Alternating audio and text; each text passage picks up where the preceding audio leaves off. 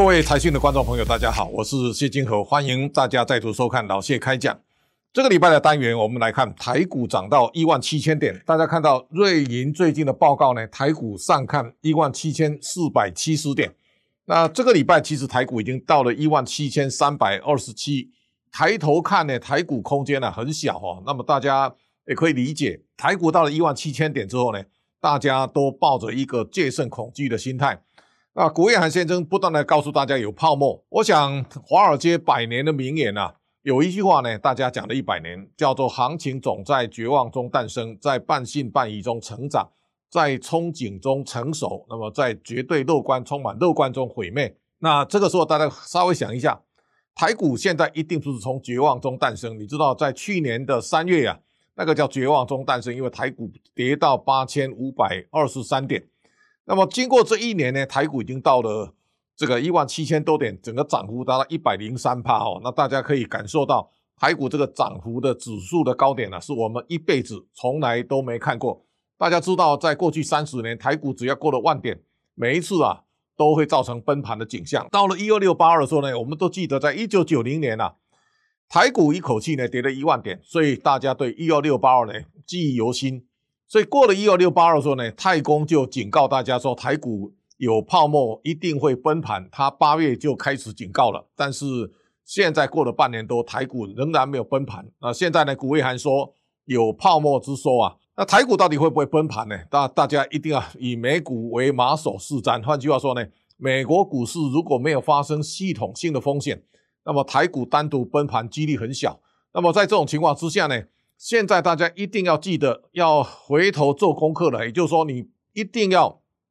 仔细检视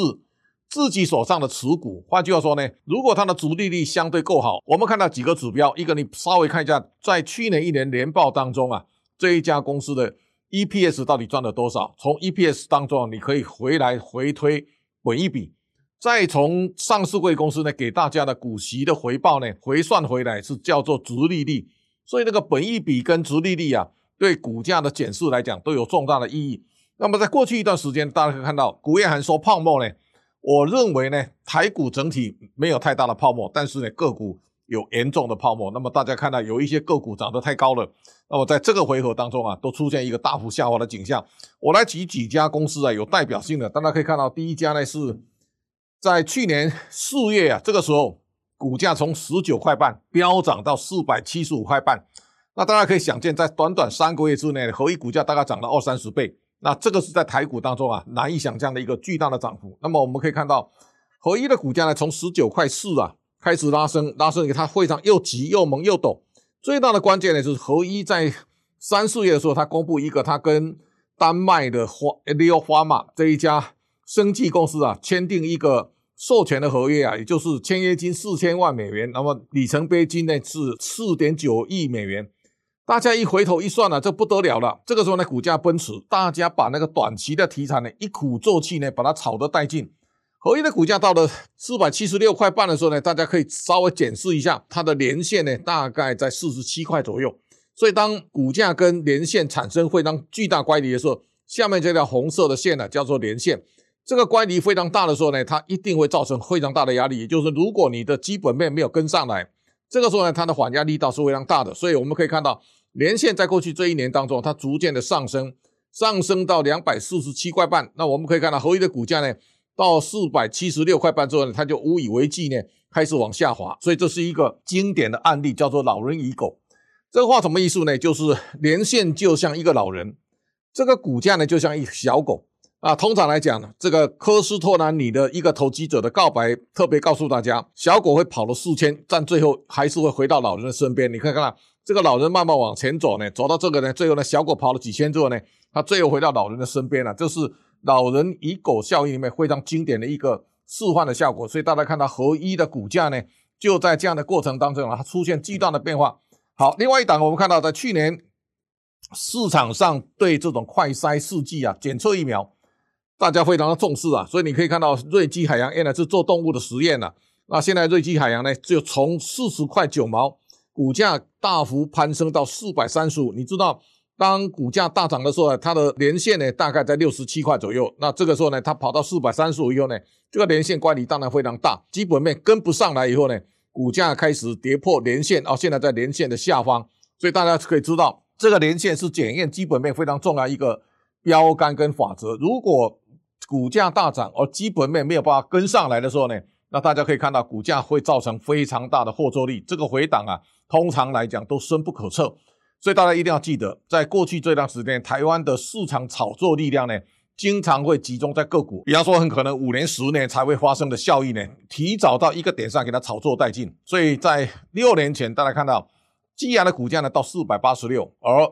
五年前呢，浩鼎也涨到七百五十五。那么到今天为止，他们从来都没有再遇到高潮。所以在这样的个股当中，如果你套牢，抢天覆地都没有用。为什么？他们没有办法配发股息给大家，所以这个时候呢，最后一定会泡沫化。就是大家到了一万七千点之后呢，大家一定要警戒的一个讯息。大家重新检视一下你手上的持股，在这个地方呢，它一定会发生非常巨大的变化。第一个，大家可以看到，在地缘政治发生争端的时候呢，我们在上周啊，大家可以看到四星跟金利科啊，都出现股价暴跌的景象。那大家可以看到，金利科呢，从六百一十五块呢跌到两百八十八块，那么才刹车止跌哦。在二十号呢，它涨了一只停板，但是呢，我相信这个时候大家一定要很慎重。为什么？这个金利科啊，它在 CPU 的领域呢，慢慢有点成效了，但是它的营收还是不大哈，它大概六千多万。那这个六千多万没有办法创造更大的获利啊，这个时候要看未来的成长动能。啊，金利科呢，去年一年它的每股净值七点零七哦，EPS 啊一点零三，以它去年的业绩啊，实在很难去支持哦六百一十五块的股价的天价。那如果股价要站到六百块呢，大家稍微想一下，金利科呢哪一年哪一月呢，它的 EPS 可以达到二十块以上？那我想这个时候大家可以稍微想象一下，这个金利科要达到 EPS 二十块，可能要假以时日啊。但是股价。跑得太快了以后呢，我相信那个后坐力啊，相对是大的。那现在金利科的年线呢，现在一百五十八左右，所以对金利科来讲，现在的乖离还是大，所以大家要从这当中啊，要高度记起教训。也就是股价如果拉得太猛，那这个时候后坐力会非常大。我们看到，当美国开始制裁中国的辉腾以后呢，我们看到世芯的股价从一千呐，现在跌到四百六十八，暴跌的过程当中啊。它连连线啊都没有任何的支撑，所以这个是大家要非常注意的。包括祥硕呢，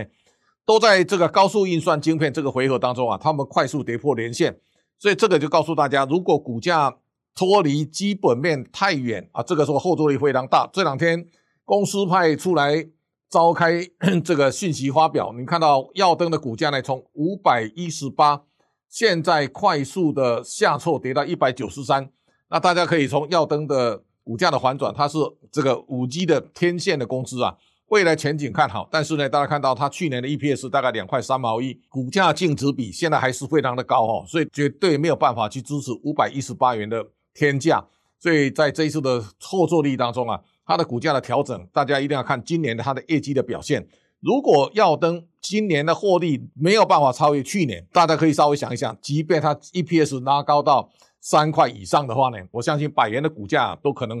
会觉得很贵。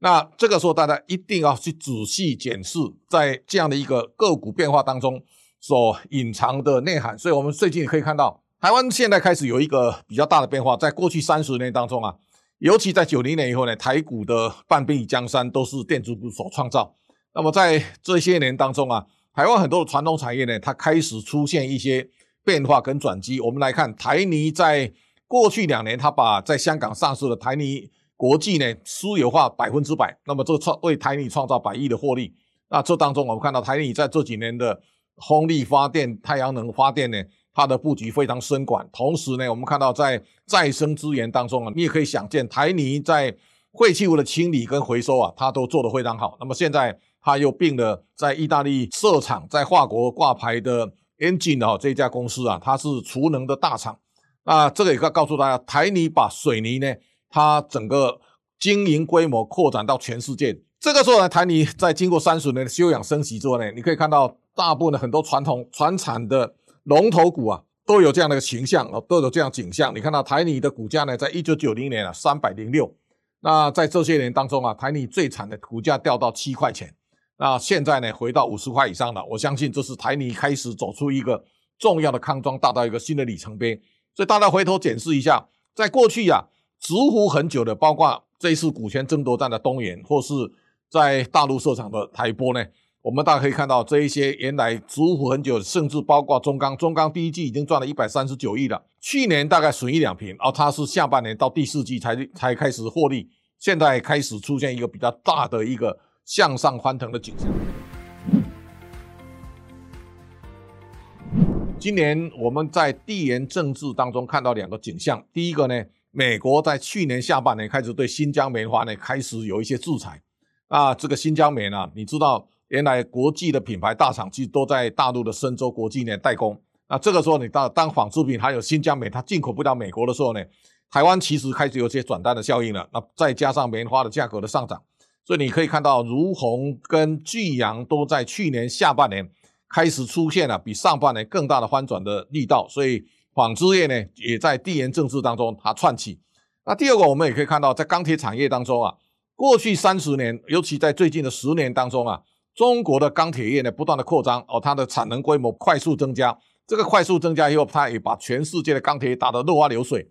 美国在这两年呢，开始对中国的钢品输往美国呢，开始课缓倾销税。这个时候呢，市场坚壁清野之后呢，我们看到拜登在这个时段呢，他推出一个历史上最大的一个基础建设的方案。相关的美国钢铁业呢，现在声势大涨哦。这个声势大涨当中，大家可以从中钢回到。大成钢或大国钢，我在上个礼拜我们看到财讯办的论坛当中啊，那么翁朝栋董事长坐在我旁边，他特别告诉我，他说台湾现在的热轧钢卷呢，一吨是八百块美元，但是呢，欧洲现在一吨卖一千一百五十块美元，而美国卖一千五百块美元，台湾跟美国的现在价差是非常大的。在这种情况之下呢，台湾这一次专攻美国市场的钢铁业呢，我相信可能会有非常。大的爆发潜力，这是大家可以注意到的。我们也看到，在过去这段时间，在这十年里面呢、啊，几乎打趴在地上，几乎要破产的，类似像阳明的货柜航运，现在外资啊，把万海的目标价调到一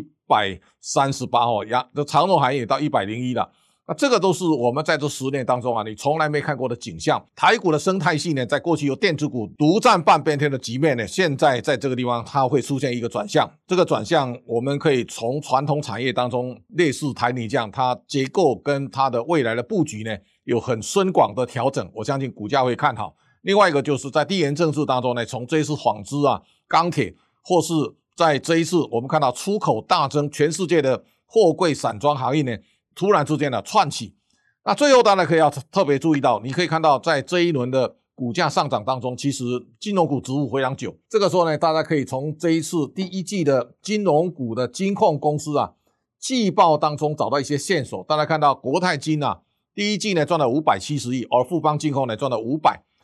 这当中包括南山人寿呢赚了两百六十三亿，所有有寿险公司的，包括中寿呢，它第一季已经赚了九十八亿了。金控公司呢，在第一季都交出亮丽成绩单，也包括新光金啊，它第一季赚了九十六亿哦，这是大概历史上最好的一年哦。那我们看到台股到一万七千点之后呢，有证券公司做后盾的金控公司呢，今年获利也非常好。你看到元大第一季呢赚了九十四点零七亿，那它 EPS 啊。达到零点七八了，那这个元大金哦，它市值到了三千一百八十七亿。大家知道元大金的市值已经超过三张银了，那这是今年当中非常巨大的变化。好，从元大金呢，我们可以回来看开发金，开发金在第一季呢，它赚了九十八点零六亿哈，那它的 EPS 是零点六六。开发金长期股价都很差，从来没有超过十块钱。但是呢，开发金现在有五十五点九五趴的中售的股权，同时啊。它有一百趴的凯基证券，那大家知道，在今年的第一季呢，整个证券业的市占率啊，元大金是十二点六四，而这个凯基证券呢是九点八，富邦五点五三哦。那大家如果从这个市占率可以看到，现在开发金基本上等于一个小的元大一样哦。那在未来的金控版图当中啊，哦这样的企业呢，我相信这个是在市场当中，尽管指数到一万七千点，但是呢，大家。一定要非常仔细的检视你手上持股的内涵。换句话说呢，如果你把那个殖利率啊五趴当成一个一个基数，把它好好做一个筛选，我相信在这个地方呢，这一些五趴殖利率呢，最少在指数的巨大翻腾当中，它有长线保护短线的效果啊。这个时候，我相信它的持股相对会比较安全啊。另外一个呢，大家一定要派弱留强，换句话说，今年大涨而它的股价乖离率非常大的，那么大家千万不能再追了。我相信在这一次当中，大家可以看到台台股这一次金利科很多人套在五百块以上，而四星科啊在八九百块很多人套牢。那这个时候大家知道。股价涨多就是利空，所以一万七千点的关键时刻，我提醒大家严格检视基本面。股价乖离过大，尤其在很多的 IC 设计呢大幅飙涨之后呢，它所潜在潜藏的风险。那我想一万七千点对台股来讲是高点。那这个时候呢，大家应该好好回头检视基本面。我想以殖利率五趴来做标杆，我相信大家可以进可攻而退可守。今天的老谢。开讲就讲到这里，感谢大家的观赏。下周同一时间，请大家继续收看。各位财讯的观众朋友，大家好，我是谢金河，欢迎再度收看老谢看世界。呃，等一下，这样